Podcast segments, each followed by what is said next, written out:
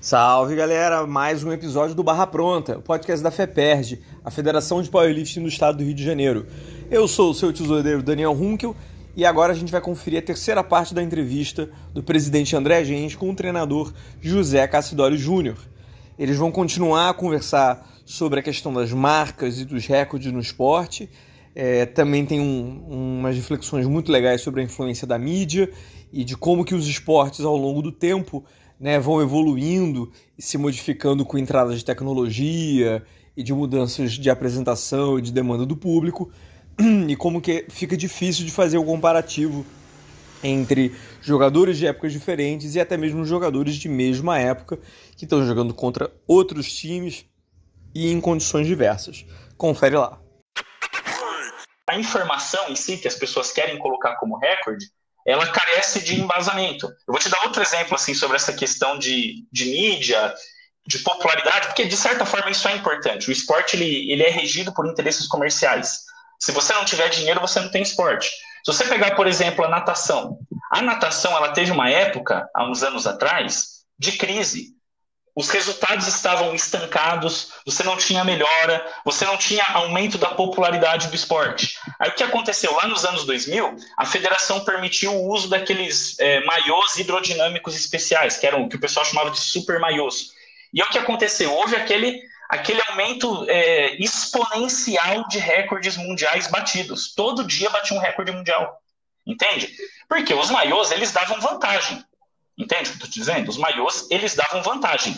Não de um atleta competir contra o, outro, contra o outro na piscina, eles estavam em condições iguais. Mas a nível de recorde, que você, que você compara um atleta dos anos 2000 e um atleta dos anos 90, já é diferente. Entende? Porque o atleta dos anos 90 nadou sem maiô, e o atleta dos anos 2000 nadou com maiô, e o maiô dava vantagem. Então, como é que eu vou falar que o cara dos anos 2000 bateu o recorde do cara dos anos 90 se as condições não foram as mesmas? Então eu já não, teoricamente, eu não poderia validar como recorde. Mas a federação validou. Por quê? Porque isso foi uma forma de criar mais interesse pelo esporte. Hoje você olha a natação, é um esporte assim de muito prestígio. Quando tem os Jogos Olímpicos, é uma das coisas mais legais é assistir natação. Natação é uma das coisas que dá mais ibope. Quando um cara igual o Phelps ia para a piscina, o mundo parava para ver aquele momento. Entende? Então, justamente por isso, porque traz essa emoção. Então, existem estratégias aí né, do marketing esportivo para tentar fazer isso. Mas, de certa forma, toda vez que a gente fala em recorde, a gente tem que pensar em condições iguais. Exatamente. No, no caso do, dos 100 metros rasos mesmo, bem antigamente, né, não tinha aquela, aquele suporte para colocar uhum. o pé na saída, né? E aí depois, depois que colocaram, já modificou tudo também, fica mais fácil para quem está indo para quem foi depois do momento que inseriram essa modificação, não sei quando, quando inseriram, mas isso é interessante se pensar em qualquer esporte.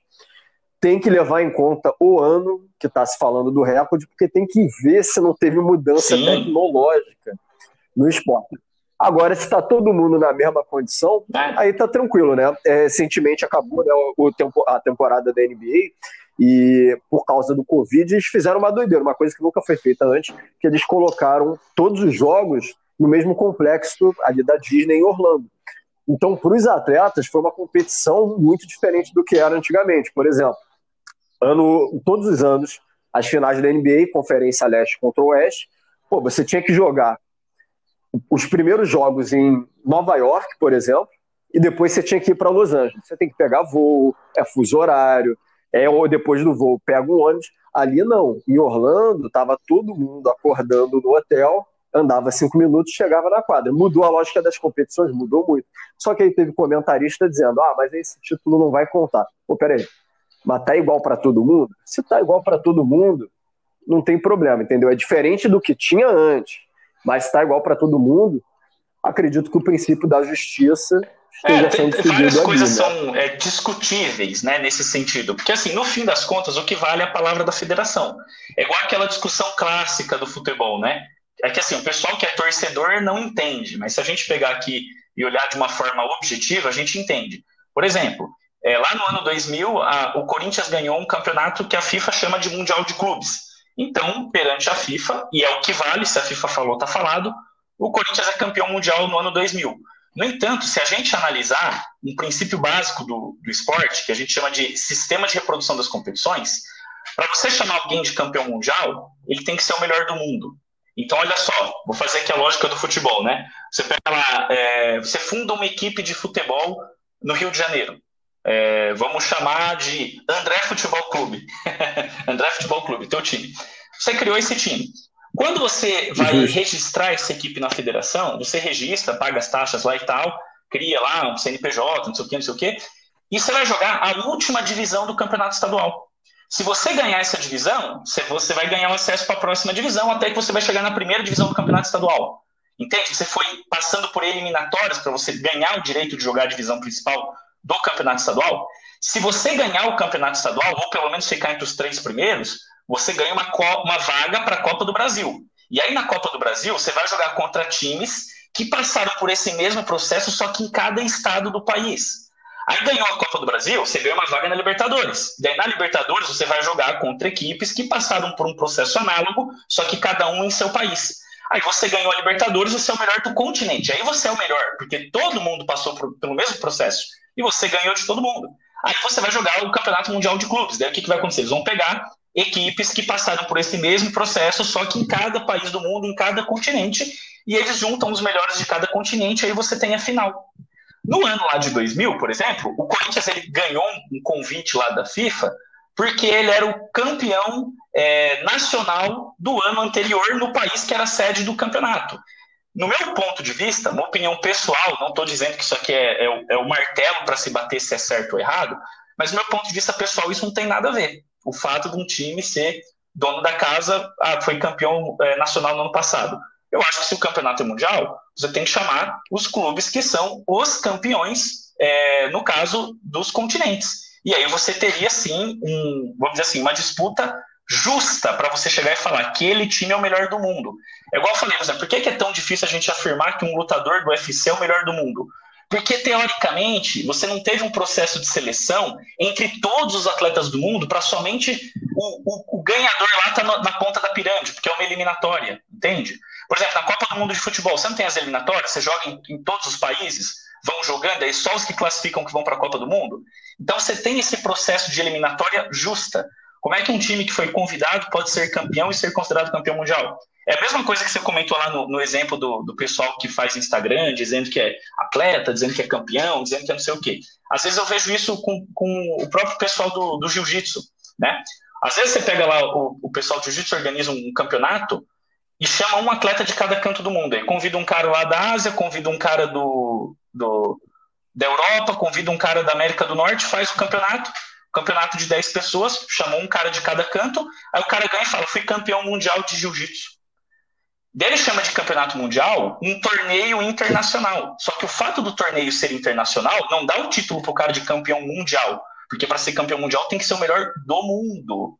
Entende? Estou falando daquele cara que você convidou, que veio lá da Europa. Exatamente. Ele é o melhor lutador da Europa, porque ele ganhou do melhor de cada um dos países, sendo que o melhor de cada um dos países ganhou dos melhores de cada cidade.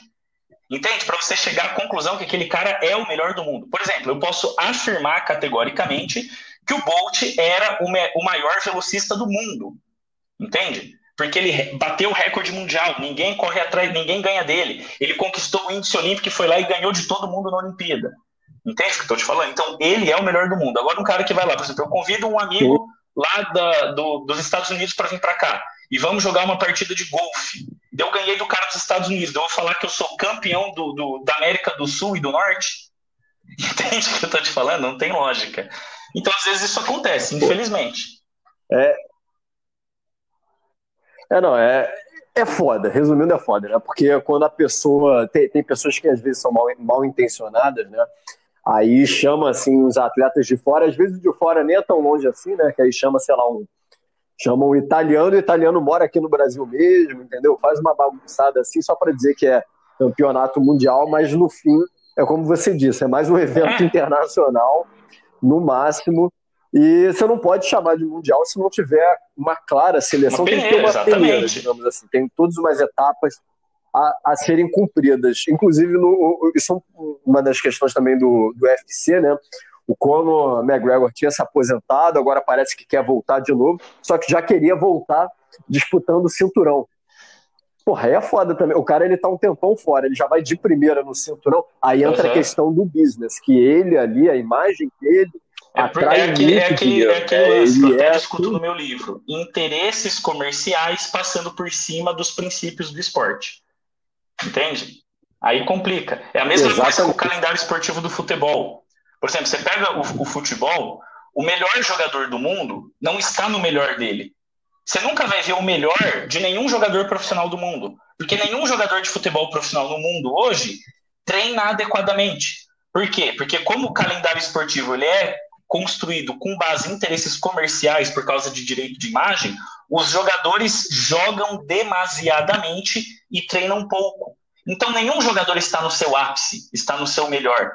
Entende? Todos eles estão, vamos dizer assim, a 90% do que poderiam render. Nunca eles estão a 100%, porque eles competem demasiadamente, eles não treinam. Então não tem como eles melhorarem ao máximo, entende? Então a gente nunca vai saber o máximo de todos os jogadores. Talvez, se todos os jogadores treinassem adequadamente, até os jogadores que são os melhores do mundo, talvez não fossem em determinados anos, em outros anos fossem, em outros anos não, porque daí você ia ter um nível diferente entre os atletas. Entende o que eu estou querendo dizer? Então, as coisas realmente são muito complicadas. E, e, e, e assim, só para eu não esquecer aqui, porque eu até anotei na hora que você comentou do, de tecnologia no esporte, né? Que fazendo, abrindo um parêntese, né? Porque a gente estava falando agora de um problema, agora a gente vai falar de outro. Abrindo um parêntese sobre tecnologia no esporte, um exemplo claro dessa questão da tecnologia nos recordes, né? Que a gente, tá, que a gente citou uns 10 minutos atrás na nossa conversa, você comentou, é a patinação de velocidade. Sabe na, quando a gente assiste a Olimpíada de Inverno, que tem aquela pista que parece uma pista de atletismo oval, e daí Sim. são só dois atletas disputando, né? E daí eles vão e, e vão marcando por tempo. Eles, vão, eles, fazem uma eliminatória simples, vai dois de cada Sim. vez ali e vai registrando o tempo. Quem tem o melhor tempo é o campeão da competição. Nesse esporte, antigamente, o patins era de um jeito, certo? Aí, lá por, por, pelos anos 90, mais ou menos, ou, ou, no fim dos anos 80, não me lembro ao certo, eles criaram uma, uma lâmina móvel, onde a lâmina ela ficava presa num eixo na ponta do pé do atleta e o calcanhar ficava solto. Então, o atleta ele levantava o calcanhar e a lâmina inteira ficava no, no gelo. E antes, quando ele levantava o calcanhar, a parte de trás da lâmina saía do gelo. Então, o que, que acontece? Quando você dá para um atleta o patins com a lâmina móvel, ele, ele faz uma volta de 3 a 4 segundos mais rápida do que com o patins tradicional.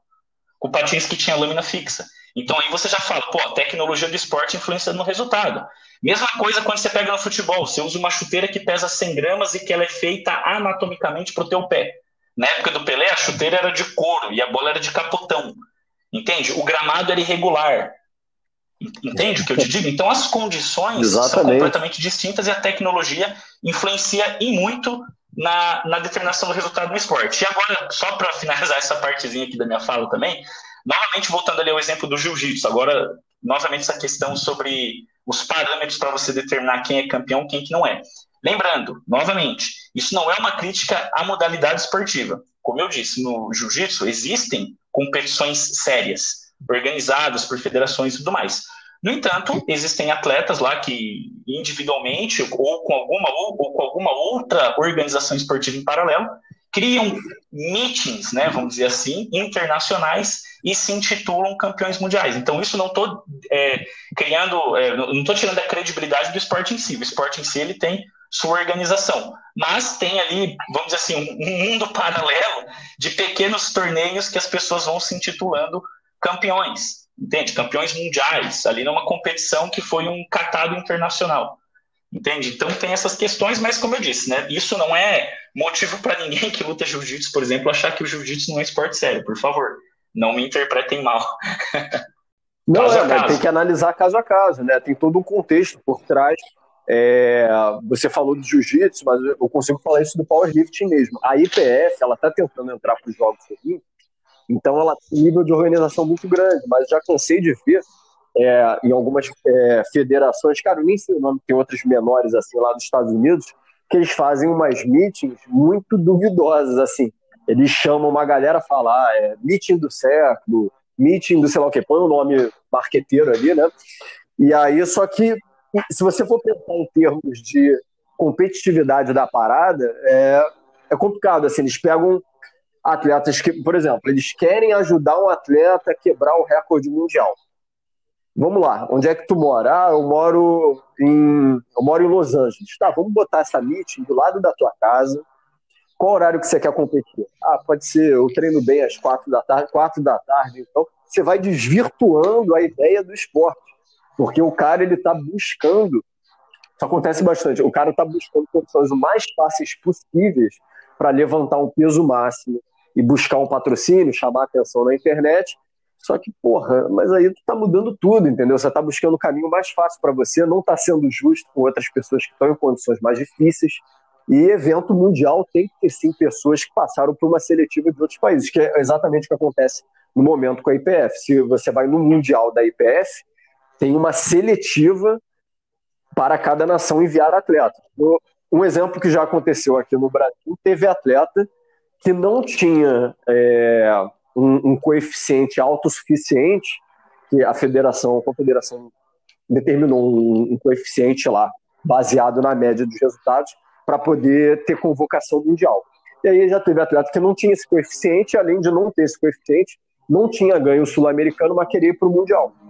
E aí a diretoria técnica teve que explicar, pô, olha só, como é que tu quer ir para o mundial se tu não ganhou o sul-americano, tu nunca não participou de um sul-americano, não pegou pódio ainda não tem o coeficiente. Não, pera lá, vamos respeitar as regras. Você tem que, ó, começa a nível estadual, foi bem no estadual, ganhou, vai no nacional, ganhou o nacional, vai ter uma convocação para o sul-americano.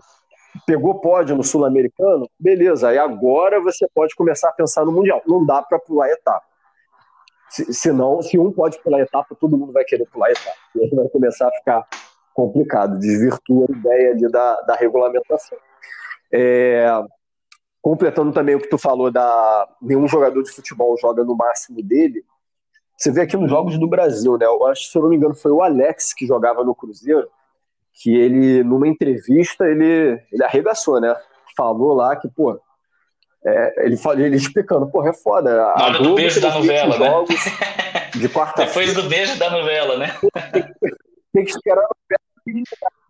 Tem, tem, que esperar a novela terminar. Caraca, mas tipo assim, quem, quem já fez algum esporte, quem já foi atleta, meu irmão, você competir às 10 horas da noite para depois de madrugada ter que pegar um voo. Nossa, é uma doideira. Isso daí não é produtivo, entendeu? A maioria dos atletas teriam um desempenho máximo de manhã, um pouco depois do almoço, até inicia, finalzinho ali da tarde, mas pô, 10 horas da noite, o cara já tem que mudar o dia dele inteiro para conseguir disputar um jogo a essa hora. Eu não sei, tem que tirar um cochilo de tarde, tomar cafeína, enfim, ninguém tá indo ali no máximo, né? É isso aí, esse foi mais um episódio da entrevista do José Cassidori Júnior aqui no Barra Pronta. Esperamos que vocês tenham gostado e já já a gente lança a próxima parte da entrevista, vocês não perdem por esperar. Muito em breve vocês vão continuar ouvindo e aí o próximo tópico que eles vão abordar principalmente é a questão da periodização e das polêmicas sobre né, a utilidade ou não do conceito, da prevalência, os custos de você não é, aplicar a teoria né, e, e, e as técnicas de periodização na preparação de atletas. Valeu, até a próxima!